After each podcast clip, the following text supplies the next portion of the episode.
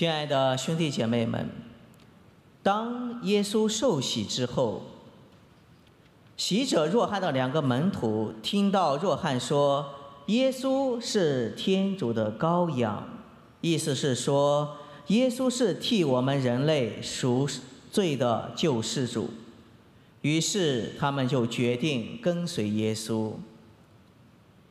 当那两个门徒跟着耶稣往前走的时候，耶稣转过身来问他们说：“你们找什么？”他们回答说：“师傅，你住在哪里？”他向他们说：“你们来看看吧。”他们于是去了，看了看他住的地方，并且那一天就在耶稣那里住下了。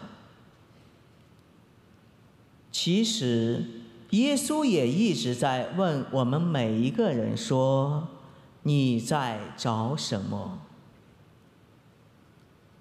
每个人找的东西都不一样，但每个人内心深处最终要找的还是通往幸福的道路，给人自由的真理，以及如何获得永恒的生命。而这些。只有耶稣能赐予我们，因为耶稣就是道路、真理和生命的本身。所以归根结底，我们都是在找耶稣。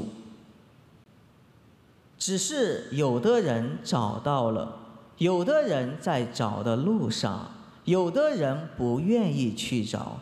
有的人被世俗的各种诱惑和东西所蒙蔽，而不认为找到耶稣就是找到最终的目的。我们说我们都在找耶稣，那么耶稣住在哪里呢？要去哪里找耶稣呢？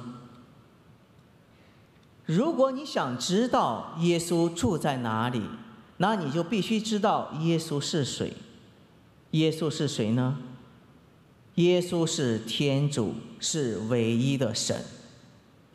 天主是无处不在、处处都在的，所以我们在很多地方都是可以找到耶稣的。但今天我只分享给大家，在四个地方去找耶稣，在这四个地方，你们可以去特别的去寻找耶稣。第一个，耶稣他住在圣体龛当中，就住在圣体柜里面。当你每次来教堂，花时间陪伴圣体柜当当中的耶稣，向耶稣祈祷的时候，就证明你愿意和耶稣在一起，你找到了耶稣，否则你不会来的。同时，我们每一次参与弥撒、领受耶稣的圣体，也是证明你找到了耶稣，你愿意领受耶稣，让耶稣住在你的心里。所以，当你来教堂朝拜圣体的时候，陪伴圣体龛当中的耶稣的时候，你就是找到了耶稣。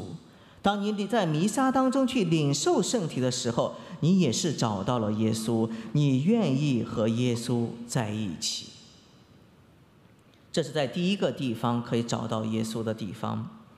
第二，耶稣是住在圣经当中，天主圣言降生成人，居住在我们中中间，这圣言就是耶稣。正如圣热洛尼摩所说的：“谁不认识圣经，就不是就不认识基督。”他还说：“当你祈祷时，你是对耶稣说话；当你读圣经时，是耶稣向你说话。”所以，当我们每次阅读天主圣言的时候，就是耶稣和我们说话。就是找到了耶稣，耶稣可以通过他的圣言，潜移默化的去改变我们的思言行为，好能让我们越来越消似他。耶稣会通过他的圣言不断的去改变我们的心，让我们的心越来越与耶稣的心一样。所以，当我们认真的、用心的、经常去勤读圣经的时候，主耶稣就一定会让我们体验到他与我们同在。所以，阅读圣经就是和耶稣在一起，就是找到了耶稣。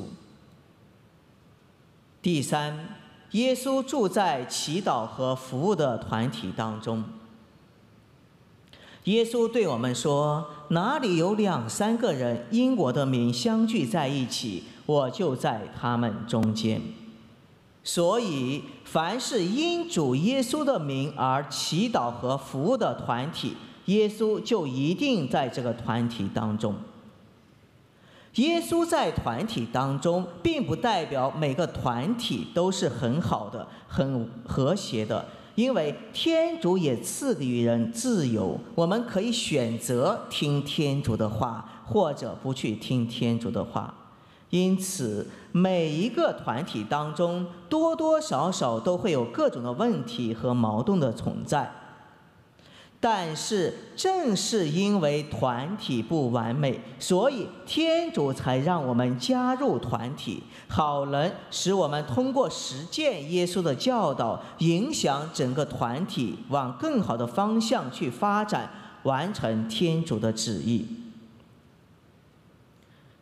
主耶稣愿意我们每个人建，愿意他愿意和我们每个人建立个别的关系。但他更愿意看到我们在团体当中去成长我们的信仰。在信仰的道路上，一个人可以走得很快，但绝对不会走远的，走不远。一旦遇到各种挑战、困难和诱惑，没有团体的帮助和祈祷，很容易远离天主，甚至不再相信天主。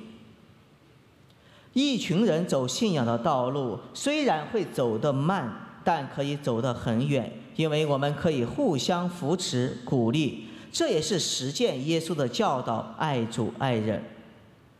因此，加入祈祷和服务的团体，就是和耶稣在一起，就是找到了耶稣。最后，耶稣也住在贫穷人当中，住在破碎的家庭里。他与生病者、孤独者、绝望者、边缘者、残障者、无助者等等在一起。耶稣对我们说：“凡是你们为我最小的兄弟所做的，就是为我所做的；你们没有为我最小的兄弟所做的，就是没有为我做。”所以，当我们去寻找耶稣的时候，不妨走进刚才我所说的这些兄弟姐妹当中和环境中，去帮助他们，去服务他们，去陪伴访他们，去理解他们，与他们一起去走信仰的道路。这样，我们和也会惊艳到天主的临在以及天主对我们的爱。圣德丽莎姆姆就是从服务穷人中的穷人，发现并惊艳到了耶稣临在于这些人当中，所以他选择终生为穷人中的穷人服务，好能一生与耶稣在一起。诸类亲爱的兄弟姐妹们，这个世界上并不缺少美，只是缺少发现美的眼睛。同样，天主是无处不在，处处都在。只要我们有信德的眼睛，我们会在一切事上会发现耶稣的临在。耶稣特别是临在于圣体当中、圣经当中、祈祷和服务的团体当中，以及与生活在边缘和痛苦当中的人同在。愿我们首先从这四个方面去找耶稣。只要你诚心诚意的去寻找耶稣，就一定可以找到他。如果你找到了耶稣，请与他住下，在你找到耶稣的地方去服务他，成圣自己，光荣天主。阿门。是我们爱天主，人，感谢玫瑰我。